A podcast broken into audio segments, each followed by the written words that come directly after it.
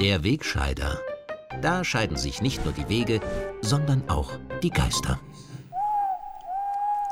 Auch in dieser Woche hat der Krieg in der Ukraine die Berichterstattung der Medien beherrscht und andere Themen wie Covid-19, den neuen Untersuchungsausschuss oder andere Bereiche der Innenpolitik nahezu aus den Schlagzeilen verdrängt.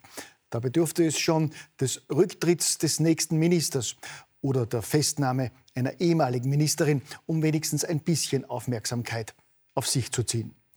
Bei der Berichterstattung aus der Ukraine wird es nicht nur für den Normalbürger immer schwieriger zu beurteilen, welche Informationen tatsächlich richtig sind und der Realität entsprechen und welche nicht stimmen. Sei es, weil sie der Propaganda unterliegen und bewusst manipuliert wurden, sei es, weil Berichterstatter selber ungeprüft Bildmaterial übernehmen und falschen Quellen aufsitzen. Beispiele dafür hat es schon in der ersten Kriegswoche zuhauf gegeben von der Verwendung alter Aufnahmen, teils aus dem ersten Ukraine-Konflikt 2014, teils überhaupt aus anderen Teilen der Welt. Im Wettkampf um Auflagen und Quoten verbreiten einige Medien sogar Fotos und Aufnahmen, die aus Spielfilmen stammen, sei es wegen mangelnder Recherche oder weil es ihnen gar nicht auffällt. Den Vogel abgeschossen hat dabei in dieser Woche ein Bildbericht im israelischen Fernsehen, den ich beim ersten Hinsehen für eine Persiflage gehalten habe. In diesem Bericht sieht man zunächst die üblichen Bilder von Kampfhandlungen, denen dann eine Sequenz folgt, bei der man im ersten Moment glaubt, am Straßenrand das Heck eines abgestürzten Flugzeugs zu sehen. Erst bei genauerem Hinsehen fallen zwei weiß gekleidete Gestalten auf und verraten, dass es sich hier um einen Ausschnitt aus einem Star Wars-Film handelt. Meine erste Vermutung, dass sich da jemand einen billigen Scherz erlaubt hat, war allerdings falsch.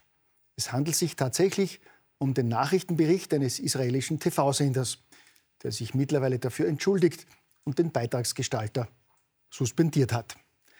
All das, und das betone ich an dieser Stelle ausdrücklich, ändert nichts daran, dass es in der Ukraine Krieg gibt mit Blutvergießen, tausenden Toten und unermesslichem Leid. Und dass selbstverständlich jede kriegerische Handlung, bei der insbesondere auch unschuldige Zivilisten sterben, zu verurteilen ist.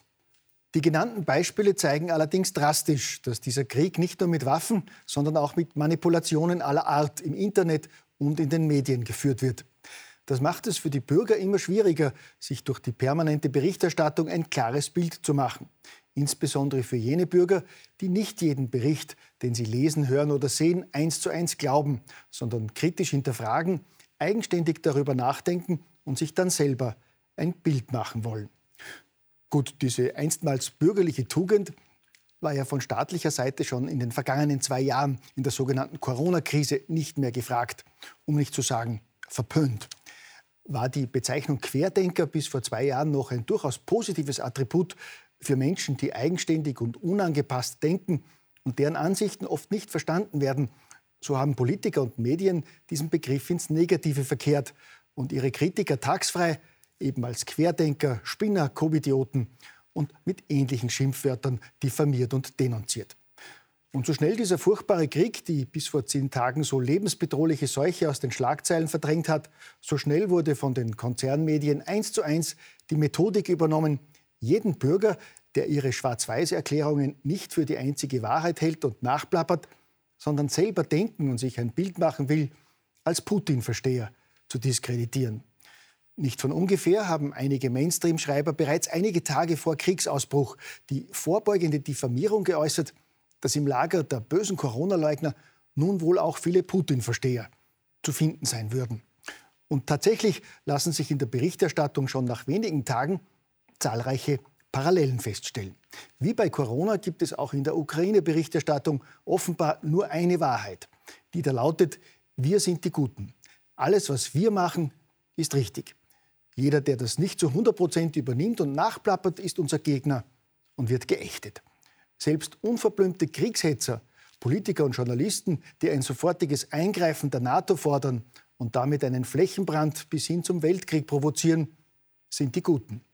Wie schon seit vielen Jahren bei der Aufarbeitung der Nazidiktatur praktiziert, ist es richtig, nicht nur die verantwortlichen Kriegsverbrecher und deren Schergen zu bestrafen, sondern auch unbeteiligte Künstler, Sportler, ja jeden einzelnen Vertreter feindlicher Abstammung. Was könnte unser moralisch richtiges Tun besser beschreiben als der Ausschluss russischer Behindertensportler vom olympischen Bewerb? Jetzt ist mir erst richtig klar geworden, wie das gemeint ist, dass vor allem Sport und Kultur friedensstiftend und völkerverbindend sein sollen. Wie bei Covid-19 sind auch bei der Berichterstattung über die Ukraine-Krise offenbar über Nacht ganze Teile von Medienarchiven gelöscht worden. Und niemand kann sich mehr an die Berichte vergangener Jahre erinnern. So wie niemand mehr irgendetwas über die Schweinereien und Machenschaften bei Vogel- und Schweinegrippe weiß und kein Mainstream-Journalist mehr weiß, wie viele Tote es in starken Grippejahren gegeben hat und wie überfüllt damals die Intensivstationen waren. So lassen sich die Berichte von ARD und ZDF über faschistische und rechtsextreme Kräfte in der Armee, aber auch in politischen Ämtern der Ukraine seit ein paar Tagen einfach nicht mehr finden. Aber Vorsicht, wem das auffällt und wer es auch noch wagt, das öffentlich anzusprechen, ist kein aufmerksamer Bürger, sondern ein irrer Putin-Versteher.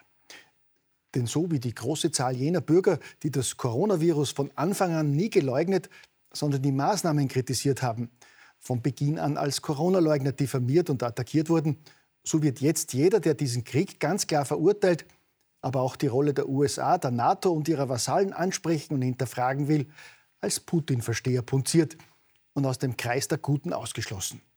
Mit so jemandem redet man gar nicht.